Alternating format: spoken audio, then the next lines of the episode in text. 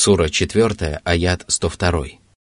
وإذا كنت فيهم فأقمت لهم الصلاة فلتقم طائفة منهم معك فلتقم طائفة منهم معك وليأخذوا أسلحتهم فإذا سجدوا فليكونوا من ورائكم ولتأت طائفة أخرى لم يصلوا فليصلوا معك وليأخذوا حذرهم وأسلحتهم ود الذين كفروا لو تغفلون عن أسلحتكم وأمتعتكم فيميلون عليكم ميلة واحدة ولا جناح عليكم إن كان بكم أذى من مطر أو كنتم مرضى أن تضعوا أسلحتكم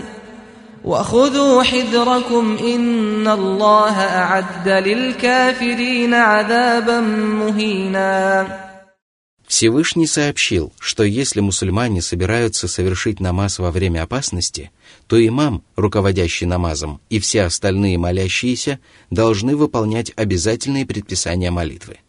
Затем Аллах разъяснил, каким образом они должны делать это, и сказал, что одна группа молящихся должна встать на намаз вместе с имамом, а другая группа должна обратиться лицом к противнику. В пользу последнего утверждения свидетельствует высказывание о том, что когда молящиеся совершат земной поклон, остальные мусульмане должны находиться позади них. Под земным поклоном здесь подразумевается доведение намаза до конца. Аллах назвал намаз земным поклоном для того, чтобы подчеркнуть его важность. Это также означает, что земной поклон является столпом намаза. Более того, он является важнейшим из столпов намаза. Когда первая группа мусульман завершит намаз, вторая группа, которая еще не молилась и находилась лицом к лицу с неприятелем, должна подойти и совершить намаз вместе с имамом.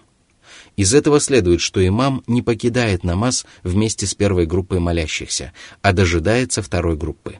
Когда же она присоединяется к нему, он совершает вместе с ними оставшуюся часть своего намаза, после чего садится и ждет, когда они завершат свой намаз, а затем произносит слова приветствия вместе с ними. Такова одна из форм намаза во время опасности. В достоверных преданиях о пророке Мухаммаде, мир ему и благословение Аллаха, упоминается много форм таких намазов. Этот аят свидетельствует о том, что групповой намаз является обязанностью каждого мусульманина. В пользу этого говорят два обстоятельства. Во-первых, Всевышний Аллах приказал совершать групповой намаз даже в таких тяжелых условиях, когда мусульмане опасаются нападения со стороны неприятеля. И если групповой намаз является обязательным в таких тяжелых условиях, то в условиях мира и безопасности он тем более является обязательным. Во-вторых, совершая намаз во время опасности, молящимся позволяется не выполнять некоторые из условий и обязательных требований намаза. Им также прощаются многие движения, которые при других обстоятельствах сделали бы намаз недействительным. Все это лишний раз подчеркивает обязательность группового намаза, поскольку между обязательными и желательными предписаниями не возникает противоречий. И если бы групповой намаз не был обязательным, то мусульманам не было бы позволено отказываться от некоторых обязательных требований намаза ради него. Этот прекрасный аят также свидетельствует о том, что групповой намаз при опасности предпочтительнее совершать с одним имамом, и даже если при этом приходится нарушать некоторые правила.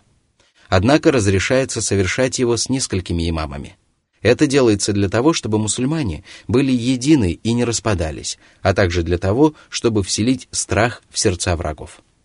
Всевышний приказал совершать намаз во время опасности с оружием в руках и принимать при этом особые меры предосторожности – и хотя это заставляет молящихся совершать лишние движения и отвлекает их от молитвы, подобное поведение приносит им гораздо больше пользы, поскольку им удается одновременно совершить намаз, не отрываясь от священной войны и уберечься от неприятеля, который жаждет напасть на мусульман и завладеть их имуществом. Вот почему Всевышний сказал, что неверующим хотелось бы, чтобы мусульмане беспечно отнеслись к своему оружию и своим вещам, и чтобы им было достаточно напасть на них всего один раз. Затем Аллах позволил отложить оружие в сторону тем, кто испытывает неудобства от дождя или по причине болезни. Однако это не избавляет их от обязанности принимать меры предосторожности – Всевышний сказал, что на мусульманах не будет греха, если они отложат свое оружие, когда испытывают неудобства от дождя или когда они больны, но при этом они должны быть осторожны. Затем Аллах сообщил о том, что для неверующих уготовано унизительное наказание. Это унизительное наказание проявляется уже в том, что Аллах приказал своим верующим сторонникам и борцам за дело религии, исповедующим единобожие, убивать неверующих и сражаться против них, где бы они ни находились, хватать их, окружать их со всех сторон и устраивать для них засады а также остерегаться их и не относиться к ним беспечно, дабы неверующие не могли притворить в жизнь свои коварные замыслы в отношении мусульман. Аллах заслуживает величайшей похвалы за ту милость, которая была оказана правоверным, когда Аллах оказал им свою поддержку и даровал им учение, благодаря которому их знамя никогда не будет повергнуто, и враги никогда не смогут одержать над ними вверх, если они будут руководствоваться им надлежащим образом. Из высказывания о том, что группа мусульман должна находиться позади молящихся, когда они будут совершать земной поклон, следует, что молящиеся первыми должны завершить намаз до того, как они отправятся охранять других. Посланник Аллаха, мир ему и благословение Аллаха, в это время должен был дожидаться второй группы молящихся для того, чтобы вместе с ними совершить оставшуюся часть своего намаза и произнести слова приветствия. В пользу этого свидетельствует то, что Аллах повелел первой группе молящихся начать намаз вместе с посланником, а затем приказал им завершить намаз самостоятельно, не упоминая при этом о своем посланнике, мир ему и благословение Аллаха. А из высказывания о том, что другая группа мусульман должна прийти и совершить намаз вместе с посланником, следует, что к тому времени первая группа должна уже завершить намаз. Вторая группа должна совершить вместе с имамом всего один ракят, который фактически является для них первым, но засчитывается им как последний. И поэтому имаму полагается подождать, пока они не совершат оставшуюся часть своего намаза, чтобы произнести слова приветствия вместе с ними. Все это совершенно очевидно для каждого, кто поразмыслит над этим откровением. Сура 4, аят 103. فإذا قضيتم الصلاة فاذكروا الله قياما وقعودا وعلى جنوبكم فإذا اطمأننتم فأقيموا الصلاة إن الصلاة كانت على المؤمنين كتابا موقوتا Когда вы завершите намаз, то поминайте Аллаха в любом положении. Это предписание относится не только к намазам во время опасности, но и ко всем остальным намазам, однако упоминание о нем в данном контексте имеет глубокий смысл. Во-первых, праведность, преуспеяние и счастье человека зависят от того, возлюбил ли он Всевышнего Аллаха и заполнилась ли его душа словами поминания и восхваления Аллаха. Самым лучшим способом достичь этой цели является намаз – который по сути своей является связью между рабом и его Господом. Во-вторых, поминание Аллаха позволяет человеку обрести истинную веру и достичь полной убежденности, и поэтому Аллах приказал своим рабам поминать его днем и ночью. Хорошо известно, что человек не может добиться такого славного результата во время намаза, если его жизни угрожает опасность, поскольку страх овладевает его душой и телом. И для того, чтобы восполнить это упущение, Аллах приказал поминать его после окончания такого намаза. В-третьих, страх вселяет в сердце человека беспокойство, а это может стать причиной его слабости. Если же сердце и душа человека ослабевают, то его тело перестает оказывать достойное сопротивление противнику. Однако частое поминание Аллаха является одним из важнейших факторов, способствующих укреплению сердца. В-четвертых, поминание Всевышнего Аллаха и должное терпение являются залогом успеха и победы над противником, поскольку Всевышний Аллах сказал, «О те, которые уверовали, когда вы сталкиваетесь с отрядом, то будьте стойки и многократно поминайте Аллаха. Быть может, вы преуспеете». Сура 8, аят 45. По этим и многим другим причинам Аллах приказал часто поминать его после окончания намаза во время опасности. Когда же мусульмане окажутся в безопасности, когда их сердца и тела обретут покой, им следует совершать намаз самым совершенным образом, душой и телом, смиренно выполняя столпы, условия и все остальные предписания намаза. Правоверным предписано совершать намаз в установленное для него время. Это означает, что намаз является обязательным предписанием и что для каждого намаза установлено определенное время. Речь идет о временах намазов, которые хорошо известны всем мусульманам, будь то дети или взрослые, образованные люди или невежды. Они обучились этим временам от своего пророка Мухаммада, мир ему и благословение Аллаха, который сказал, «Вы видели, как я совершаю намаз, и совершайте его так же». Из упоминания о том, что намаз предписан верующим, следует, что этот обряд является мерилом веры – причем, чем сильнее вера раба, тем лучше и исправнее он совершает намаз. Из этого также следует, что неверующие, даже если они придерживаются мусульманских законов, подобно тем, которые проживают в мусульманском государстве на основании мирного договора, не обязаны выполнять второстепенные предписания религии, такие как намаз. Более того, любые совершаемые ими обряды являются недействительными, пока они продолжают исповедовать неверие. Но, несмотря на это, в последней жизни они будут наказаны за то, что не совершали намаз и не выполняли остальные предписания религии.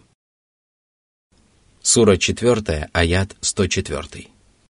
ولا تهنوا في ابتغاء القوم إن تكونوا تألمون فإنهم يألمون كما تألمون وترجون من الله ما لا يرجون وكان الله عليما حكيما Не проявляйте слабости и малодушия, когда сражаетесь против своих неверующих противников и обороняете свои рубежи, потому что душевная слабость способствует слабости физической.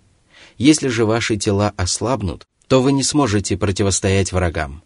Будьте же сильными и сражайтесь с усердием.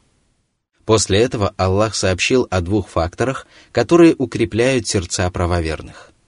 Первый из них заключается в том, что если правоверные испытывают боль и усталость и страдают от ран, то такие же трудности постигают их врагов.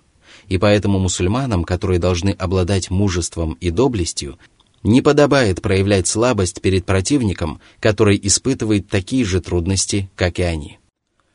Пасть духом может тот, кто постоянно испытывает страдания и терпит поражение от своих противников. Если же война протекает с переменным успехом, то человеку не подобает поступать таким образом. Второй фактор заключается в том, что мусульмане надеются получить от Аллаха то, на что не надеются неверующие – они надеются получить вознаграждение и спастись от наказания. А лучшие из правоверных имеют еще более славные намерения и высокие цели. Они стремятся оказать поддержку религии Аллаха, установить его закон, расширить мусульманские земли, наставить на прямой путь заблудших и сокрушить врагов религии. Эти обстоятельства обязывают правдивых верующих быть сильными, энергичными и доблестными, поскольку воин, который сражается и проявляет стойкость только для того, чтобы обрести могущество в мирской жизни, никогда не сравнится с воином, который сражается в надежде обрести счастье как при жизни на земле, так и после смерти, снискать благоволение Аллаха и попасть в райские сады. Свят и преславен Аллах, который сотворил своих рабов разными, руководствуясь своими знаниями и своей мудростью. Аллах действительно является знающим и мудрым Господом, обладающим совершенным знанием и безупречной мудростью. Сура 4, аят 105. «Инна أنزلنا إليك الكتاب بالحق لتحكم بين الناس بما أراك الله ولا تكن للخائنين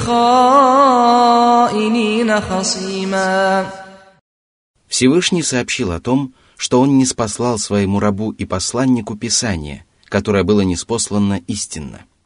Это означает, что во время неспослания оно оберегалось от дьяволов, и они не могли внести в него лживые изменения. Оно было неспослано истинно и содержит в себе истину, потому что его повествования являются правдивыми, а его повеления и запреты справедливыми. Всевышний сказал, «Слово твоего Господа исполнилось правдиво и справедливо». Сура 6, аят 115. Аллах отметил, что священное писание было неспослано для того, чтобы любые тяжбы между людьми разбирались на основании этого закона.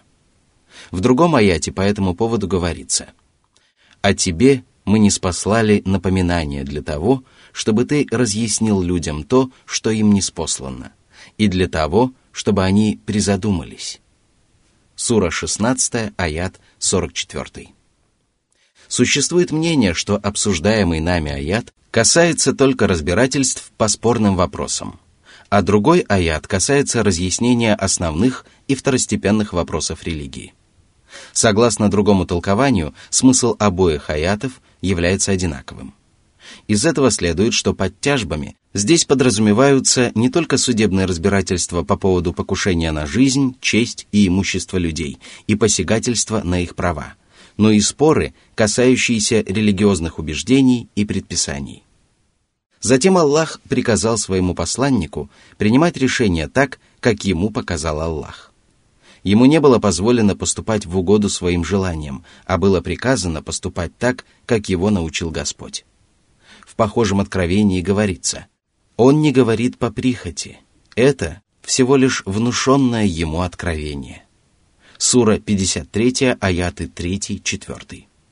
Из этого следует, что пророк Мухаммад, мир ему и благословение Аллаха, был защищен от ошибок, когда провозглашал законы или говорил от имени Аллаха.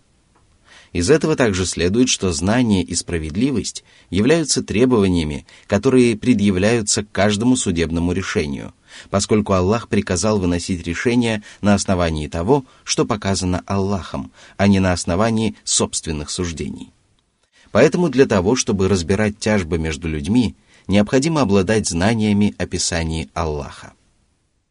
После повеления принимать справедливые и беспристрастные решения, Аллах запретил поступать несправедливо и заступаться за изменников – это означает, что мусульманин не имеет права заступаться за человека, если ему известно или если он предполагает, что тот придает доверие или предъявляет права на то, что ему не принадлежит, или отрицает свои обязанности перед истцом. Из этого следует, что притязать на чужие права и представлять интересы того, кто поступает так, в религиозных и мирских вопросах категорически запрещается. Из этого аята также можно сделать вывод о том, что мусульманину разрешается представлять интересы другого человека, если он не подозревает его в несправедливости. Сура 4, аят 106.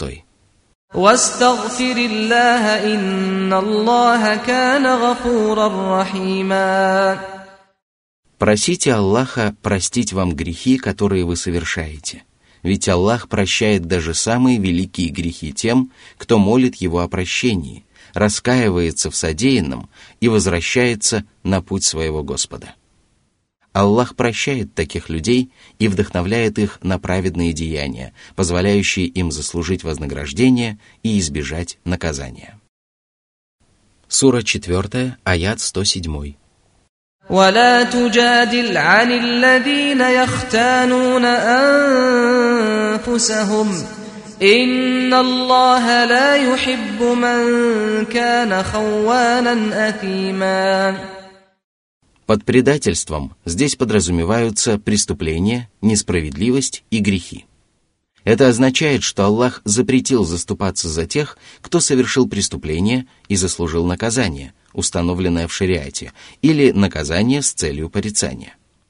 За таких людей нельзя заступаться для того, чтобы снять с них обвинение в совершенном преступлении или избавить их от заслуженного наказания. Аллаху неугодны люди, которые часто предают доверие и совершают грехи. Аллах не любит их, и это означает, что они ненавистны ему. В этом заключается причина упомянутого выше запрета. Сура 4, аят 108. يستخفون من الناس ولا يستخفون من الله وهو معهم إذ يبيتون ما لا يرضى من القول وكان الله بما يعملون محيطا Всевышний сказал, что изменники скрывают свои грехи от людей, но не скрывают их от Аллаха. Он находится с ними, когда они замышляют по ночам слова, неугодные ему. По причине своего маловерия и отсутствия твердой убежденности они опасаются людей больше, чем Аллаха. Они пытаются избежать позора перед людьми всеми дозволенными и запрещенными способами, но совершают великие грехи и не придают никакого значения тому, что их видит сам Аллах. Аллах своим знанием присутствует рядом с ними, где бы они ни были. Он также присутствует рядом с ними, когда они замышляют недобрые слова в надежде выгородить себя, обвинить невинных людей и обратиться к посланнику с просьбой выполнить то, что они задумали. Они совершают сразу несколько преступлений и не задумываются над тем, что за ними наблюдает Господь небес и земли, которому известны все секреты и тайные помыслы. Он объемлет своим знанием все, что они совершают, но не спешит подвергать их наказанию. Напротив, он предоставляет им отсрочку, дает им возможность покаяться и предостерегает их от повторения грехов, которое обрекает людей на невыносимые муки. Сура 4, аят 109.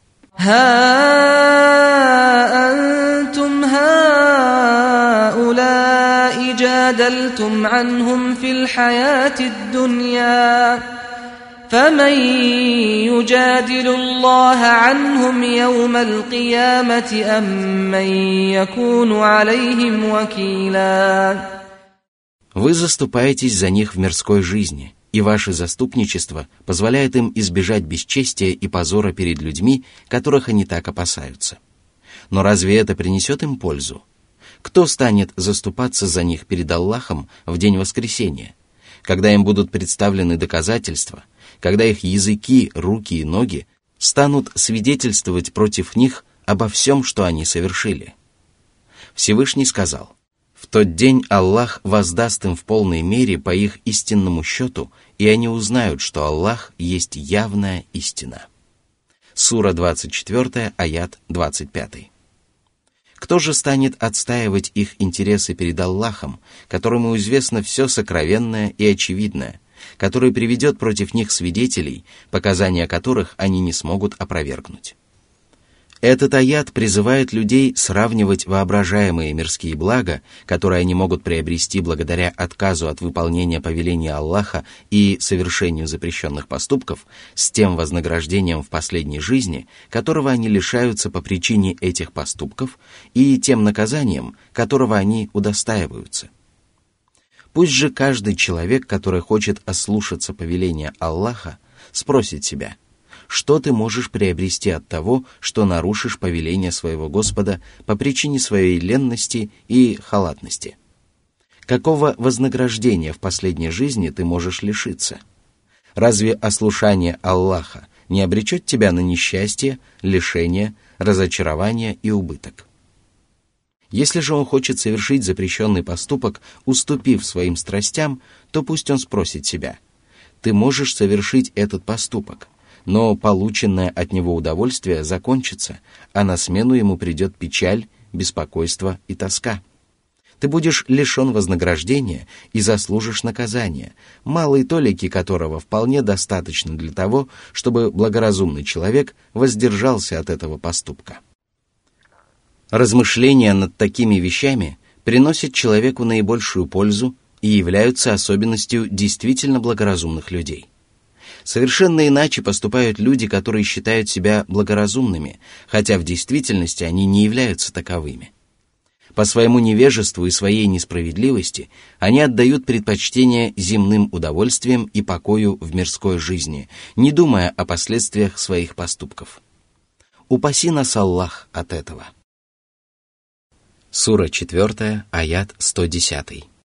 ومن يعمل سوءا او يظلم نفسه ثم يستغفر الله ثم يستغفر الله يجد الله غفورا رحيما Если человек осмелится ослушаться Аллаха и совершит грех, а затем попросит у Аллаха прощения надлежащим образом, признав свою вину – пожалев о содеянном, – прекратив совершать этот грех и твердо вознамерившись никогда больше не повторять его, то Аллах, который не нарушает своих обещаний, обещал одарить его милостью и прощением.